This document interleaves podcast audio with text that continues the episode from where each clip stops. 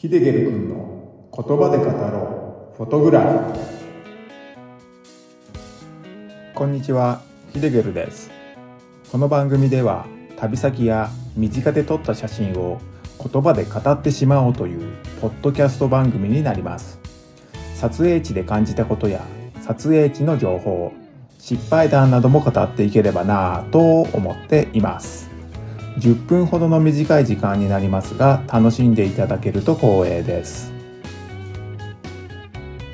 はいこんにちはヒデゲルです。この回では素敵なブルーアワー立ち込めるもやとともに切り取った写真の話ということでいきなりもやが発生したんですよね。そのもやは一部の景色を幻想的な光景に変えていったんですがその時撮った写真を交えてお話ししようかと思いますので是非最後まで聞いてみてください。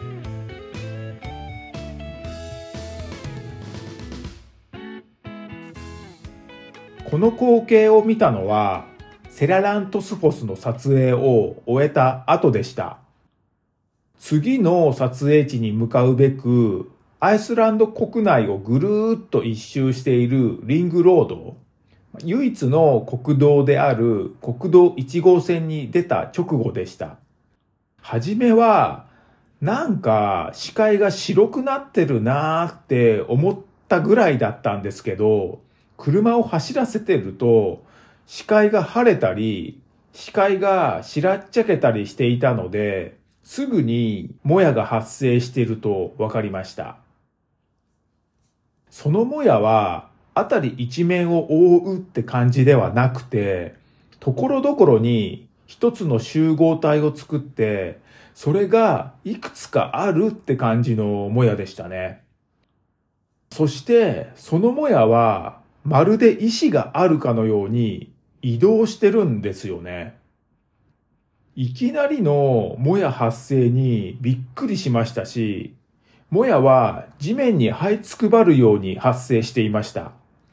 なので、景色全体を隠すっていうね、そういうわけではなくて、地面の少し上から空のあたりは澄んだ空気をしていたので、その部分ははっきりとね、見えてましたね。僕は一つの集合体のもやから抜け出して、視界が良くなったタイミング、まあ、そのタイミングで車の止められるスペースで車を止めました。そして車の外に出て、もうカメラを手にしばしその様子を観察してたんですけど、車から外へ出た時は寒って感じで、思わず両腕を自分の体に巻きつけて、まあ、小さく縮こまる感じでしたね。車を走らせている時は暖房を効かせていたので薄着で外に出ちゃったんですよね。車の外は思った以上の寒さで、すぐに寒くなっちゃったので、もう慌てて車内から分厚い防寒着を取って羽織りました。そしてですね、自分が止まった状態で、もやの様子を見るとですね、もやの移動スピードはね、結構速かったんですよね。うねうね、うねうねしているようにも見えて、ほんとね、生きてるように見えました。風で流れてるんだろうなーってね、思うぐらいの速さだったんですけれども、体感的には全くって言っていいほど風は感じてなかったんで、不思議でしたね。とっても不思議な光景でした。そもそも風が吹いちゃうと、もやは風に流されて発生しませんからね。ほんとね、不思議な光景でしたね。それと、もやっていうか、まあそういう類の現象は、朝方に発生しやすいっていうね、固定概念を持っていたんで、夕日が沈んで、ある程度経った頃にいきなり現れたもやには正直驚きました。放射冷却とか、前日に雨が降ったとか、発生しやすい条件は頭に入れているつもりだったんですけれども、まさかブルーアワーの時間帯にも発生するとは思ってなかったんで、びっくりしましたね。今になってよくよく考えてみると、ま、急激に気温は下がってきていたんで、発生する条件は整っていたんだろうなとはね、思いますけれども、この時は全くそんな思考にはならずに、もうただただ目の前の光景を見て驚きを隠せませんでしたね。ほんとね、意志があるかのように、うねうねうねうね動いているように見えてたんですよね。まあ、写真なんですけれども、その光景を写した一枚になっています。僕の周りは一本の道路、通称リンクロードを境に、左には山があって、右には荒野が広がっていたんですけれども、もやが発生しているのは右側の荒野の方でした。建物なんかはほとんど皆無って言っていいほどなくて、何もない荒野が広がってる感じだったんですけれども、遠くの方に家らしき建物がもやに隠されながらでしたけれども、見えた気がしたんですよね。ただの荒野ともやを切り取るより、何か他の被写体になりそうなものを一緒に写したかったので、そこで見えたのがその家らしき建物だったんですよね。それで探していて見えたものがその家らしき建物でした。望遠レンズで覗いてみると、家っていうことはかろうじて分かったんですけれども、僕のいる場所からは遠すぎていたので、もっと近づく必要があったんですよね。なので、急いで車に乗って移動を始めました。運よく次の目的地に行く方向だったので、何の迷いもなく進めましたね。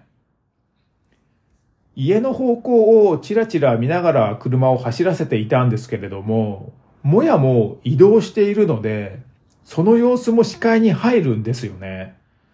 まあ、その時のもやは左の方向から右へ流れていて、もう少しで家のある一帯を通過してしまう感じでしたね。だんだんと建物がはっきり見えてきてしまって、もう先ほど望遠レンズで覗いた場所、そこで写真を撮っておけばよかったなってね、思ったんですけれども、家の左側の方を見ると、別のもやの集合体が家の方へ近づこうとしていたんですよね。まだチャンスはありそうだったんで、程よい場所で車を止めて、もやが来るのを待ってました。家の近くまで近寄ると、家だけではなくて、牧場でよく見る感じの大きな建物もありましたね。まあ、しばらく待っていると、みるみるうちに家をもやが覆い始めたんですよね。はじめは家全体を覆う感じのもやだったんですけれども、すぐに地面に張り付くように下へ下へ下がっていくんですよね。その時切り取った一枚になっています。写真は横の写真になってますね。上から空、建物、もや、荒野といった感じで写っています。写真の下の部分に家や大きな建物が目立つ存在で写っていて、もやはその家や大きな建物の下、さらにその下の荒野の部分にかかるように写っています。写真の上の部分は空になっていて、写真の大半を空が占めてます。これはですね、写真のバランスを考えた結果なんですけれども、写真の下の荒野の部分、ここは本当に何にもなくて、ただただ広い荒野なんですよね。写真に写っている家や大きな建物、これ以外はね、ほんと何にもない荒野です。もやが発生している箇所、ここも家がある一帯だけで、写真に写っていない箇所は何の変哲もない荒野で、何の面白みもなかったので、写さないようにしました。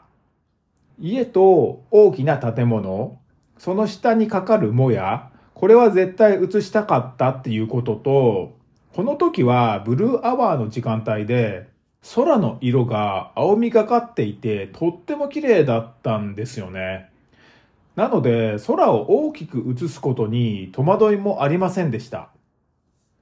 それと、うっすら見える横の帯状の雲、これは写真を横で写した要因にもなってるんですけれども、これが写真の下にかかるもやと同じような形状だったので、写真にちょっとしたアクセントを与えてくれるかなってね、そのようなことを考えて、空の部分は写真の大半を占めさせ、目立つ家や大きな建物は写真の下、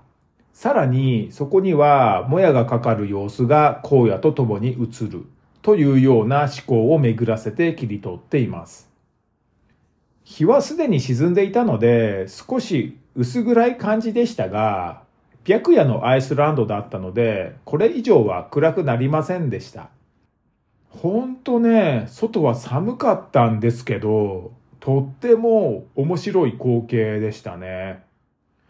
朝方までこのもやは発生しているのかなって思ったんですけれども、そんなことはなくて、写真を撮り終えて次の目的地に向かうべく車を走らせたら、すぐにもやは消えてしまいました。賞味1時間ぐらいの出来事だったか、まあ、1時間も経ってなかったかもしれませんね。あれは何だったんだろうってそんな感じの素敵体験でした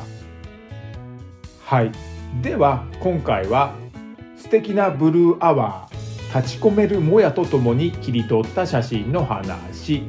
ということでアイスランドで体験したことを写真を交えてお話しさせていただきました。全くの思いもよらぬ出来事だったんで初めはびっくりしたんですけれどもそれでもとっても素敵な光景を見ることができました。旅ってやっぱりいいですよね。早く次の旅に出かけたいんですけれどもいつになるのかなって思うね今日この頃です。今回お話に出てきた写真を見たいという方は概要欄に URL を貼っておくのでそちらをクリックしてぜひご覧になってください。この番組のご意見ご感想質問などがありましたらこちらも概要欄に Q&A コーナーを設けていますのでお気軽に書き込んでくださいそれでは最後までご視聴ありがとうございましたヒデゲルでした。